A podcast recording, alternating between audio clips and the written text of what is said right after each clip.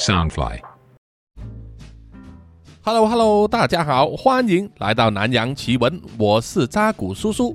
南洋奇闻是由 Soundfly 声音新翅膀监制，全球发行。数据显示呢，南洋奇闻的听众啊，绝大部分都是来自台湾还有香港的。相信现在呢，夏天已经过得差不多了，天气渐渐变凉了吧，开始入秋了吧，哈。那么，对于有些朋友依然喜欢阳光的温暖啊，可能像老外一样哈，或许这个时候就会选择南下啊，比如说去泰国啊，继续享受阳光沙滩。那么，叔叔这一期的真实犯罪呢啊，同样也是和泰国著名的旅游景点有关。在开始之前呢，请让叔叔先打一下广告啊，就是早前叔叔已经说过。啊，叔叔参与和一个台湾的电竞品牌合作啊，现在可以说名字了，就是 XPG 啊，来自这个微刚科技的啊电竞品牌 XPG。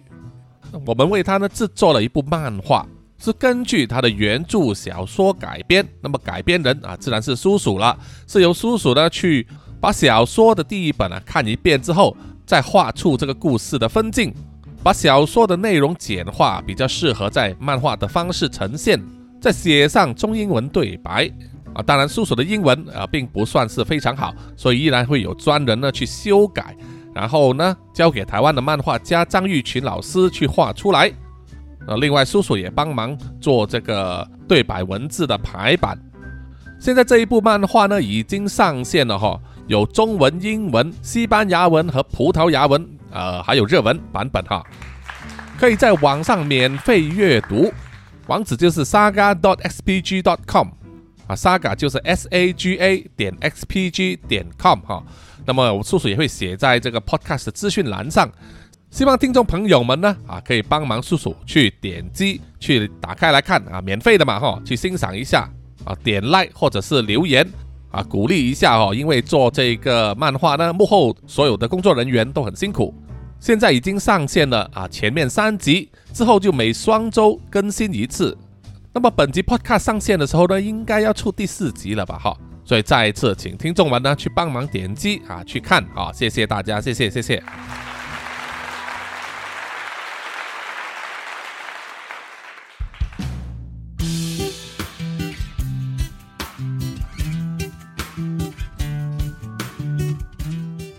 而本集的南洋奇闻真实犯罪案件呢，叔叔要和大家说一下，在泰国其中一个著名的旅游景点叫做可陶啊，可陶。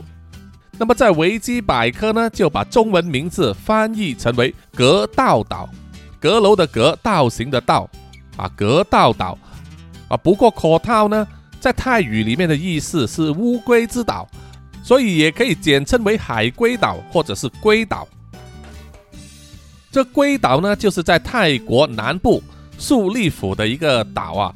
它是属于春蓬群岛的一部分，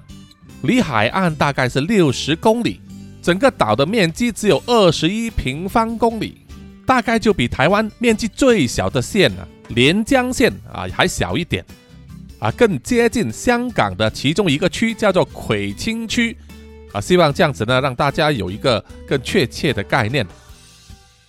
那么截至二零一三年呢，十年前哦，这个记录很旧了，当地的人口大概只有一千三百八十二个人。岛上的经济活动啊，或者是 GDP 呢，完全是靠旅游业的啊，比如说酒店、民宿啊、出租机车、餐饮、酒吧啊、娱乐的地方，还有就是啊。旅客最喜欢的啊潜水活动啊浮潜这一些啊，因为龟岛呢有非常漂亮的海洋和沙滩，清澈见底啊，所以非常适合潜水和浮潜啊。据说岛上呢大大小小的这个潜水中心呢就有六十多家，每年可以吸引呢多达三十万名旅客啊远道而来啊，所以听众们可以想象一下。龟岛上啊，有漂亮的阳光沙滩，穿比基尼的美女，啊，身材健壮的外国游客，啊，大量新鲜的海鲜，冰冻啤酒，啊，简直就像是天堂一样，很容易就让人乐不思蜀啊。啊，不过有一些人如果没有看新闻的话，啊，没有留意到关于这个岛上的新闻报道啊，可能就不知道，其实龟岛呢，在近年呢，被人取了另外一个外号，叫做“死亡之岛”。啊，为什么要这样说呢？因为在最近这十多年来，在龟岛上发生的一连串扑朔迷离的命案，还有失踪案啊，累积起来就超过二十件，而且很多呢都没有被侦破，或者说，即使警方啊官方宣布是侦破了，但是得到的答案对受害者的家属来说啊根本无法满意。那么，到底是为什么？让这个天堂一般的小岛啊，居然会被蒙上一层黑色的死亡色彩呢？啊，请让叔叔在这一期啊和大家慢慢的分享。那么很多人可能不知道呢，龟岛这个小岛在成为天堂一般的旅游胜地之前，它是一个和死亡息息相关的小岛啊，因为在一九四三年之前。这个小岛一直作为囚禁犯人啊的监狱，所以在当时的这个小岛上，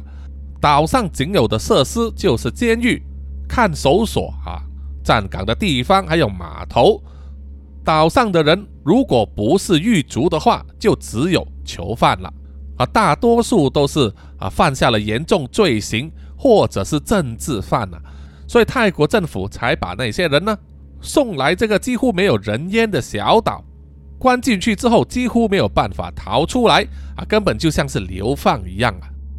啊，因为这个小岛离岸六十多公里啊，即使你逃狱，坐上了小船，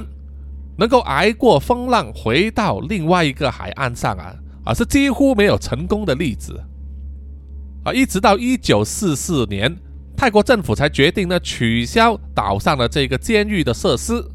把狱卒和犯人运回泰国本土，整个龟岛呢就空置了啊，就好像是挂上了有房出租的这个招牌。到了一九四七年，才开始有啊其他的渔民从别的岛上移居过来啊，比如说从隔壁的啊著名的另外一个旅游胜地就是科沙梅啊格沙美岛啊，这些渔民来到岛上。开始建立啊自己的住所、自己的村庄，然后经过了三十年，慢慢的发展，终于在一九七七年，龟岛上就迎来外地的第一名旅客。一九八四年，龟岛上就建立了第一个旅游度假村啊，正式开始做这个旅游业了。然后到了九十年代，第一宗命案就在龟岛上发生。不过在那个时代啊，资讯并不发达。如果新闻或者电视没有报道的话，很多人根本不知道世界一些角落发生的事情啊。一直到网络时代啊，有这个社交媒体盛行的时代，有些人收集资料啊，把旧的新闻贴在网上，因此啊，才被人翻找出来，追溯回当时所发生过的事情。啊，不过网络的力量还是有限的，所以在二零一二年之前呢，龟岛上发生过的那些命案呢，几乎都无法追续，网络上找不到什么资料。而唯一比较确切的消息，就是在二零一二年的八月，就有一名来自英国的游客，叫做 Ben Harrington，啊，就在龟岛上结束了他年轻的生命。啊，当时是在二零一二年八月三十日的一大清早。Ben Harrington 就被人发现了，他的尸体和一辆机车的残骸就在一个高压电线塔的旁边。那么，泰国警方官方的调查报告就说，Ben Harrington 的死因是因为他骑机车呢发生了意外，撞上了高压电塔，导致颈骨折断而死。不过啊，当他的尸体被运回英国，交给法医解剖的时候，就发现了。其实他真正的死因是主动脉剥离。那么会造成主动脉剥离的原因有好几个，比如说有高血压的人啊，主动脉有一些畸形的人，还有啊因为抽烟啊、使用可卡因、怀孕啊、主动脉瘤、动脉炎等疾病。那么 Ben Herring 等的母亲可以证实，他的儿子生前并没有这一些毛病啊，更加不可能怀孕。那么抽可卡因很难说啊，因为老外在岛上嘛，哈，可能会疯狂一下。但是还有另外一个啊，造成的主因就是重伤。那么这个重伤呢，可能是因为这个机车意外造成，不过当然也有其他的可能性，比如说啊，遭到他人的伤害了。那么由于 Ben 在出事的现场啊，找不到他个人的这个钱包、手表等等的财物。所以，他母亲是有理由相信呢，他的儿子在龟岛上啊是被人抢劫，然后殴打致重伤惨死的啊。所以说呢，Ben Harry 等的母亲对泰国警方给出的交代啊并不满意，一直持续争取呢要再度重启调查。不过，因为两个国家相隔那么远，鞭长莫及啊，很多东西都很难做到，更何况啊泰国警方。就是看准了这一点呢，根本就不鸟你，当做是结了案。所以到底 Ben Harrington 当时在龟岛上遇到什么事情导致他死亡呢？我们可能永远无法知道真相。然后两年之后，二零一四年，另外一名年轻的英国旅客同样遭到了厄运啊，那就是二十五岁的 Nick Pearson。他的尸体在十五米高的悬崖下方海湾岸边被发现。啊，Nick Pearson 当时呢是和他的家人，包括父母啊，从圣诞节就来到了龟岛上度假，并且打算一直逗留到过了新年。啊，泰国对于 Nick Pearson 来说一点都不陌生啊，他非常喜欢泰国这个国家。在过去的几年里面呢，Nick Pearson 已经有六次来过泰国啊，和朋友在泰国各地游玩啊，可以去一个国家去了七次啊，差不多可以说是接近了旅游达人的等级了吧啊，只是没有想到第七次啊，就是 Nick Pearson 最后一次了，而且这一次他的死呢，却充满了扑朔迷离的味道。在二零一三年十二月三十一日晚上。Nick Pearson 就和他的家人呢，在龟岛上的餐厅一起用完了晚餐之后，就走出他们下榻的饭店了啊，在外面溜达，然后去了当地一家酒吧那里喝鸡尾酒，享用一些串烧烤肉。喝过几杯酒之后啊，他们在步行去附近的这个海滩，叫做 Siri Beach，塞瑞海滩。啊，准备欣赏在沙滩上举办的新年倒数活动以及烟火表演。啊，接着就是时间到了啊，倒数完成，正式跨年到二零一四年一月一日，烟火也放完了。他们一家人觉得尽兴之后，大概是凌晨一点钟，就决定呢要回去他们下榻的这个啊独栋别墅。当时 Nick Pearson 呢和他的父母啊是住在分开的两间别墅里面啊，坐落在两隔壁啊，可能是他的父母呢要有一些私人空间啊。当时凌晨呢，他的父母确实看见了 Nick Pearson 和他们道晚安，然后走进去了别墅睡觉。于是他的父母又回去自己的别墅，一直睡到隔天早上。醒来之后就一直没有收到来自 Nick 的消息。啊，可能是他们约定要一起吃早餐，那等得不耐烦之后啊，他的父母就走过去 Nick 的别墅那里查看一下，结果发现了 Nick 并没有在别墅里面。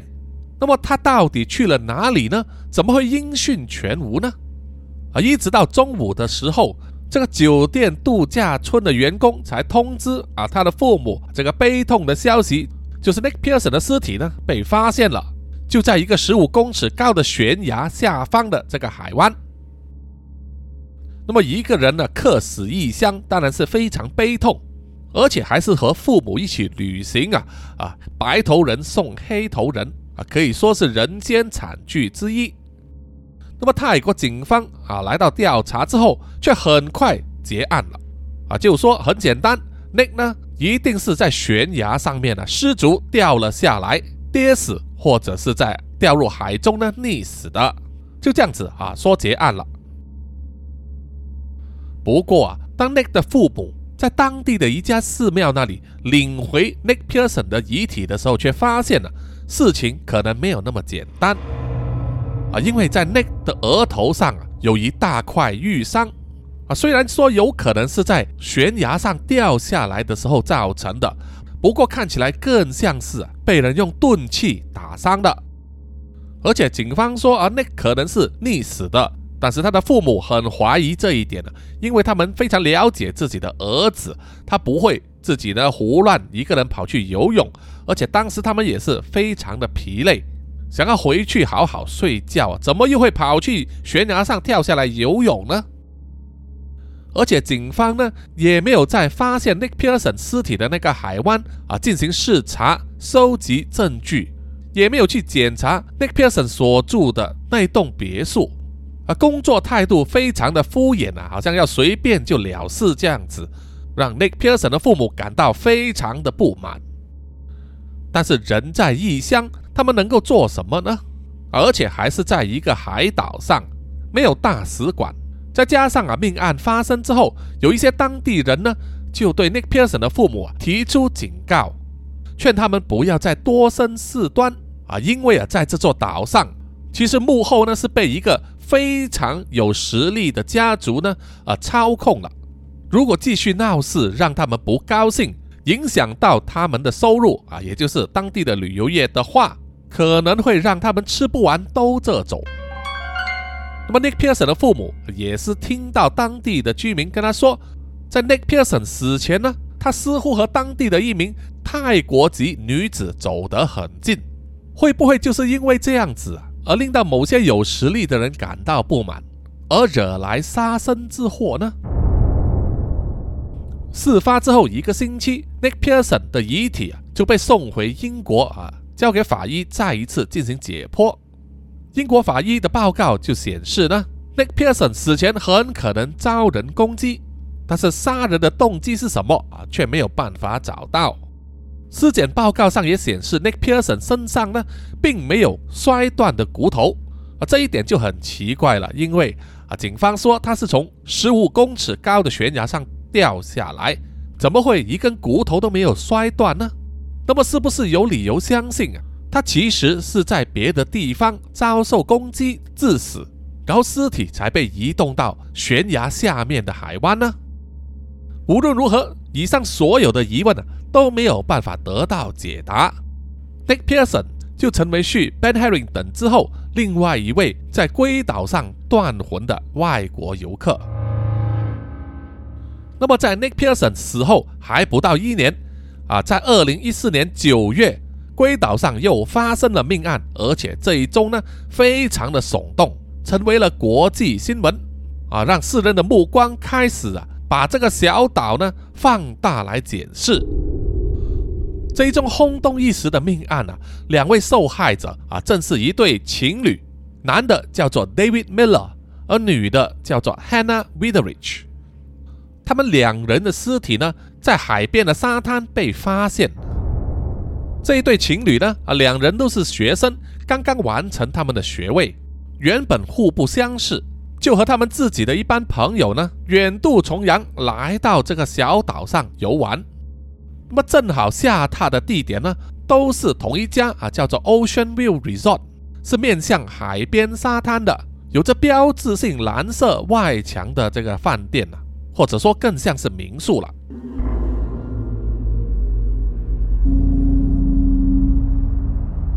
就是因为两人在同一个地方下榻，所以就把他们的命运呢牵连在一起了。啊，相信呢听众们都能够了解，年轻单身的人啊，去到一个天堂般的小岛，遇见了心仪的异性，于是就上前去搭讪，啊，突然间满满的浪漫感，啊，于是呢啊就在一起了，一起结伴啊到处去玩这样子。在二零一四年的九月十四日晚上七点钟，在当地街道上的这个闭路电视就有拍到 Hannah 和他的几位朋友结伴走去了当地的酒吧。然后不久之后，大概是七点四十七分，David 和他的朋友呢也来到同一家酒吧加入他们。他们这一桌有七个人啊，四女三男，一起喝酒聊天，非常的开心。还拍下了合照。后来没有人会想到，那一张就是 David 和 Hannah 的遗照了。他们一直喝到深夜。另外一个闭路电视又拍到 Hannah 和他的朋友离开了之前的酒吧，而走去对面另外一家酒吧里面，可能是要续摊。不久之后，大概是凌晨一点钟，David 也是从之前他们一起喝酒的酒吧呢，一个人走出来，去了对面呢，也就是 Hannah 和朋友喝酒的酒吧那里和他们会合。而这种情况呢，有些人可能会是说，David 重色轻友，啊，抛下了自己的兄弟就去找 Hannah，啊，总之在那种情况之下啊，会这么做也是很正常。David 加入 Hannah 和他的朋友在那家酒吧，大概待到凌晨两点钟。他们觉得啊，时间差不多了啊，就想要回去他们下榻的那一家民宿。啊，要知道民宿呢，离酒吧大概也只有两百米的距离啊，非常的近。那么 Hannah 的朋友呢，可能也是要制造机会给他们两个人在一起。于是就让他们两人呢啊结伴一起走回民宿，啊可以一面走一面聊天，聊一些心里话，啊牵牵手，啊甚至呢可能可以一起回去民宿里面，啊晚上就还有后续这样子啊。可是没有人想到，Hannah 和 David 离开酒吧之后，却没有回到民宿，一直到隔天早上。David 和 Hannah 的尸体就被人发现在离民宿只有几米之外的海滩那里，啊，周围一堆巨大岩石的中间，David 的半个身体啊泡在海水里面，他的头上有多处挫伤，相信生前呢头部遭受多次的重击，而 Hannah 的尸体也躺在 David 的尸体附近，靠近那些海边的巨石。身上同样有类似的伤口，而且还是半身赤裸啊！不用叔叔多加解释啊，听众们也可以猜想得到，Hannah 生前可能遭受到怎么样的对待。Hannah 和 David 的命案掀起了千重浪，而岛上的泰国警察呢，也很难自圆其说啊，因为首先呢，他们两人身上的伤口很明显啊，就不是自己造成的。不可能硬凹说是自杀，也不能说是意外啊，所以很明显呢，这就是一宗谋杀案，而且涉及两条人命，这可不是一宗小事。但是岛上警方的处理方式呢，啊，却非常非常的糟糕，受尽外界的抨击。啊，首先第一点就是，警察并没有好好的去保留这个犯案现场。啊，没有把 Hannah 和 David 呢浮尸的现场围起来啊，随意让人呢破坏了现场啊，他们也没有收集 David 和 Hannah 的这个 DNA 证据，甚至没有阻止人靠近那个现场，任由外人呢随便在浮尸的现场走来走去，在那里拍照啊，去拍尸体的照片啊，这对死者来说也是一种大不敬。那么在案发现场的那个沙滩。还有游客，那么还有记者拿着相机拍摄着警察在那里走来走去，还有一些路人这样子啊，这些画面全部都被媒体捕捉下来，登上了这个新闻，让外国人看到啊，怎么会不震惊呢？啊，就是说你不需要看过这个 CSI，你也应该对警察办案的方式有一点概念吧？啊，怎么会有这样子的警察来办案的呢？啊，总之呢，当地的泰国警方迅速的被延上，需要泰国政府呢出来灭火。啊，不过在说下去之前呢，叔叔要提供一些额外的科普，就是很多人呢，泰国的这个龟岛上旅游，除了喜欢那个环境、那个自然的阳光沙滩之外，很多时候也是因为对泰国政府啊这个国家形象的一个信任。对不对？你对一个国家的形象啊好，感到安心，那么你才会有兴趣去那里旅游吧？对不对？那么每年有三十万来到龟岛上旅游的这些游客，要招待他们其实一点都不容易啊！你需要相当多的这个人力资源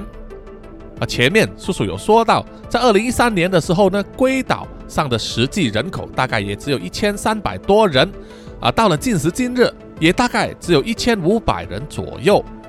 岛上的居民当然都是泰国人了，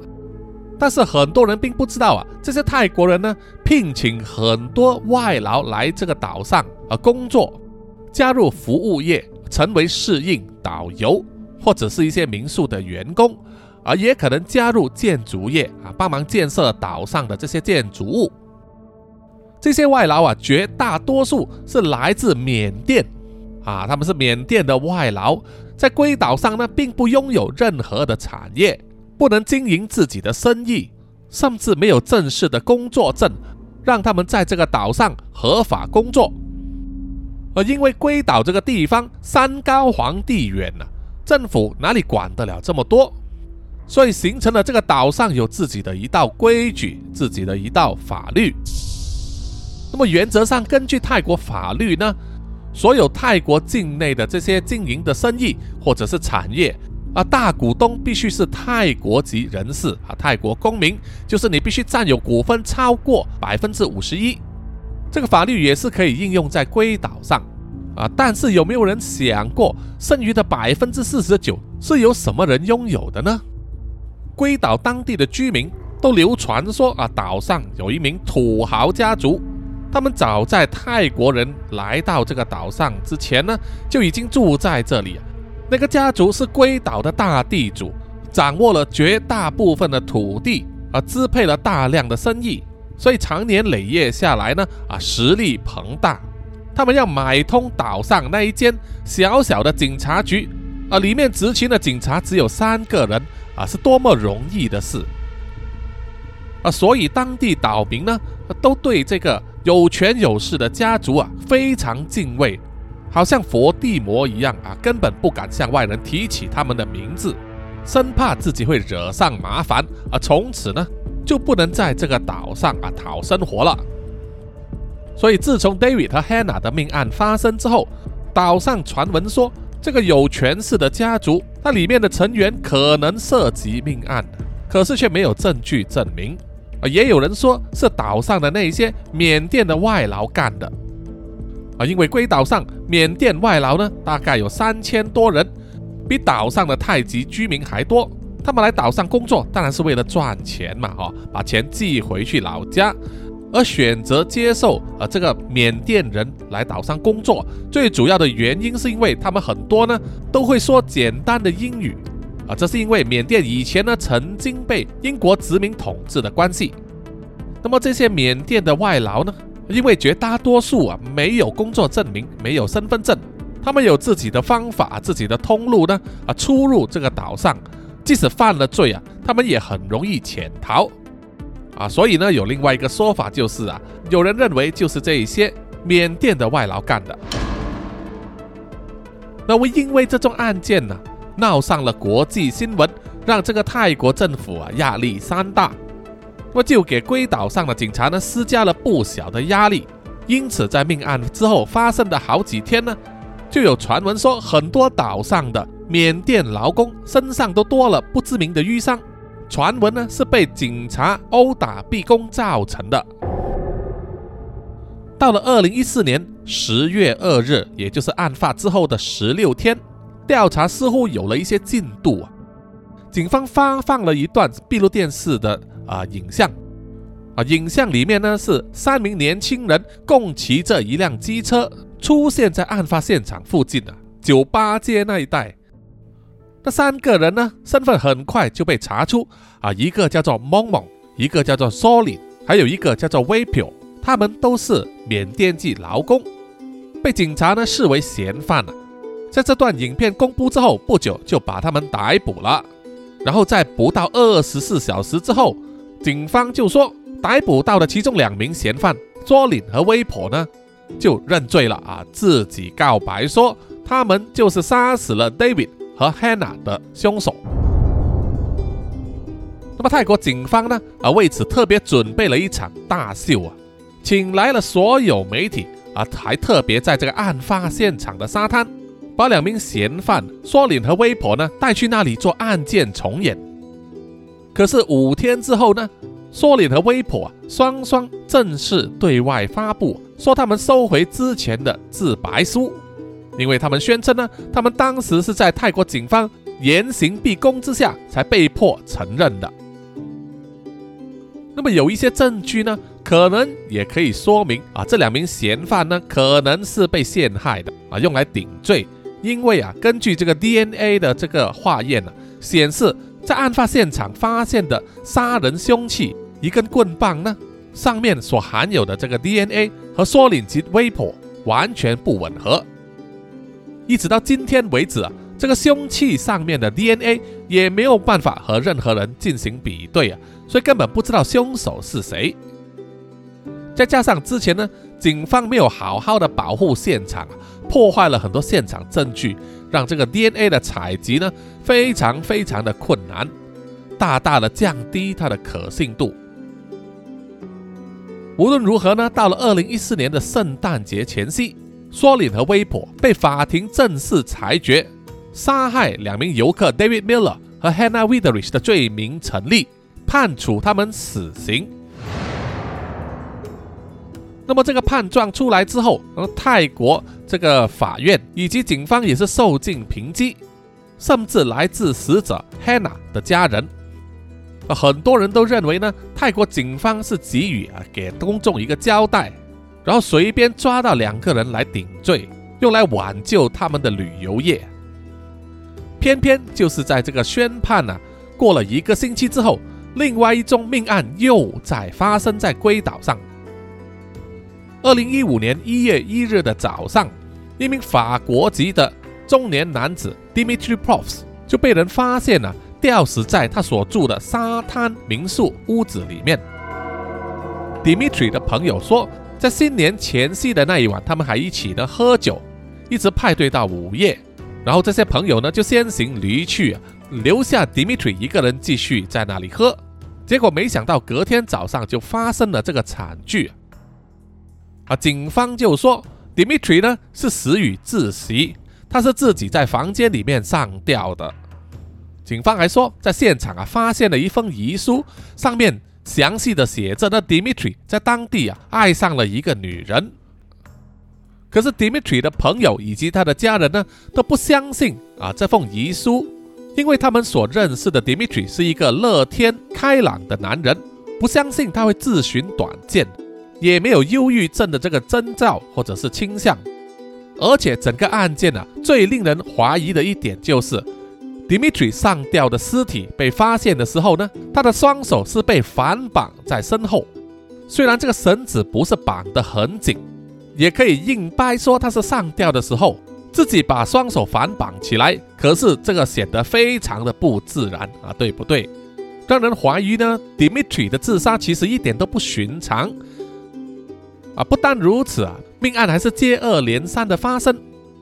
在二零一五年一月二十一日，二十三岁的英国女游客 Christina Ainsley 也是死在自己的房间里面啊。她所下榻的这个度假民宿呢，叫做 In Touch Resort。啊这一家度假村呢，还不是普通民宿啊，还算是四星级的。警方说，他们去现场调查，发现完全没有啊这个被闯入，或者是 Christina 呢生前被攻击的这个痕迹，因此判定呢 Christina 是自然死亡的，是 Christina 自己啊用酒精饮料混合这个抗生素啊服用之后造成的身体不适而死亡，怪不得别人。但是，即使警方下了这个定论，Christina 的遗体呢，却没有经过毒理学的化验啊，来证明这一点，来证明她身上真的有酒精，而且真的因为服用这个抗生素啊，造成了某种反应的化学中毒。因为根据医学常识呢，啊，最常用的抗生素啊，盘尼西林，它在混合其他东西一起服用的时候啊，这个致死率低到只有百分之零点零零零二。所以说，Christina 使用抗生素混合酒精呢，造成她身体啊自然死亡的说法呢，很难站得住脚。那么警方这一次呢抓得很紧，他们不愿意公开这个闭路电视的片段，同时也扣留住 Christina 的遗体很久啊，超出了常规的时间啊，所以等她的遗体被运回英国，想要再次化验的时候啊，已经只剩下白骨了。根本没有办法采集到啊毒理学的那一些啊证据，也不能抽血因此呢，Christina 又成为龟岛上另外一宗悬案的女受害者了。接下来的这几年呢，龟岛上啊一点都不安宁啊，命案依然接二连三的发生。二零一七年四月十九日，一位来自比利时的女性背包客，三十岁的 Elise Della Magna，她原本要下榻的民宿呢，啊叫做 Triple B，正好就是在 Surrey Beach，也就是之前的 David 和 Hannah 遇害的那个沙滩上。那么在那一天晚上，Triple B 民宿里面有三间供旅客住下的这个木房子呢，烧毁了，包括 Elise 要住的那一间。于是他就另外订了一家饭店啊，叫做 Poseidon Resort，并且根据他的行程呢，他已经订了船票啊，要在四月二十四日坐船离开龟岛。但是到了四月二十四日那一天，伊丽丝的行李呢被送到了码头的船上，但是她的人并没有出现。直到几天之后啊，她的尸体才被发现，在她所下榻的 Poseidon Resort 后方树林深处。悬吊在一颗大石头上。发现尸体的时候呢，他是被一件旧的 T 恤包着，脚下放着一个废置的汽油罐。根据尸体的腐烂程度估计，伊丽丝死于三天之前，正好就是他要离开龟岛的那一天。很可惜的是啊，伊丽丝的尸体呢，很快就被火化，让他的家人呢没有办法。针对他的遗体进行进一步的尸检，或者是提出上诉啊，都烧成灰了，根本无法采据证据。而到这里为止呢，啊，他们也只是寥寥几名在龟岛上失去生命的旅客。其他死者呢，还包括来自德国的 Bert Groch，一九九八年来到龟岛，想要开始做自己的生意。但是遇上了一些阻碍，相信是当地的一些实力的干扰，让他在二零一六年的时候被迫离开。二零一八年，他再次回到龟岛上，可能是要把一些没有完成的事呢啊做好。结果没有想到这一次他却死在自己的家里啊！警方说他的死因是心脏衰竭，可是根据 Bush 的常年健康记录，还有他的家人都可以证实啊，Bush 的身体其实非常健康。他的家人也没有办法调查下去，因为警方呢拒绝交出他的尸检报告。而最近的命案呢，就是发生在二零二一年，发生在六月四日，一个富有的家庭来到龟岛上度假，啊，做父亲的富商叫做 Rakesh Twa Sakatamaku，带着妻子安属以及他的儿子 Ratish 一起。啊，Rakeshta 本身呢是经营酒店业的。这一次，他带着家人来到龟岛上旅行啊，去到下榻的酒店的时候，发现所订的房间太小了，他觉得不够住，而且那间酒店呢，有一部分呢还在建造之中。因为这样子呢，Rakesha 就和酒店的这个大厅经理有了一些小争执，可能是他想要退房啊，退回这个钱啊，但是酒店不愿意吧。总之呢，他们在争执之后，Rakesha 就带着家人乘上了计程车，去了另外一家豪华的海边度假村。而这一次的地方呢，他满意了，于是啊，就和家人呢，在放下行李之后，一起坐在游泳池旁边，享用一瓶冰冻的啤酒。Rakesha 的儿子 Ratish 因为想要出海看一看，就租了一艘 kayak。啊，，kayak 是一种小船，啊，一个人坐在上面啊，用划这样子。啊，叔叔一时忘记了中文应该称呼什么。总之呢，啊，Rakesha 的儿子 Ratish 租了这一艘 kayak 出海，没有想到就是几个小时之后，Ratish 回来却发现他的父母居然死在游泳池内。警方就说啊，这一对夫妻呢是溺死的。在这个五星级度假村的游泳池里面溺死，这个例子其实并不多，更何况是两个人同时溺死，这个可能性就更低。那么安装在度假村游泳池周围的那一些闭路电视啊，又正好在那一天没有办法运作，没有拍到画面，因此让人怀疑呢啊，可能有不少的猫腻，但不幸的就是 Rakesha 和安鼠他们的尸检报告啊，泰国的警方呢拒绝释放出来，所以没有办法确定他们的死因是不是真的是溺死的。总之呢，综合起来啊，在龟岛上丢掉性命的旅客，这么多年以来啊，不止二十个人，而且他们之中呢，绝大多数都没有一个确切的死因或者一个啊详细的调查报告，啊让人信服的一个调查报告。即使龟岛这个地方啊，拥有天然美丽的环境，啊洁白的沙滩，清澈见底的海水。还有我们常见的泰国人的友善和笑容啊，吸引了很多外国游客还有背包客来这里旅行度假。但是也希望呢，那些人不要忘记，在这个龟岛上依然充斥着它黑暗的那一面。我们永远没有办法看清楚那黑暗的一面，可能正在静悄悄地等待着下一个受害者出现。所以叔叔呢，在这里也是要奉劝所有听众啊，如果有机会出国旅游啊，虽然不一定是泰国，去哪里都好，千万不要放下警戒啊，神经不要太大条。害人之心不可有，但是防人之心不可无啊。穿着打扮不要太过显眼，不要太过突出，引起不必要的注意力啊。希望大家呢都能够平平安安、快快乐乐的享用自己的假期。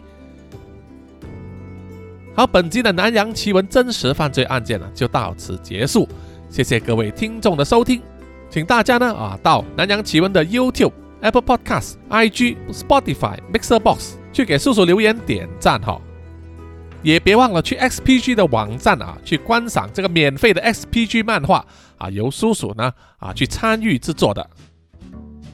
觉得这个 Podcast 不错的话，大家也可以买咖啡啊，请叔叔喝。作为一种支持哈，谢谢你们，谢谢。好，最后就是请让叔叔念出所有赞助者的名单。首先是南洋探险家 Jimmy Chin、苗疆杀人蛙陈忠杰以及许志伟，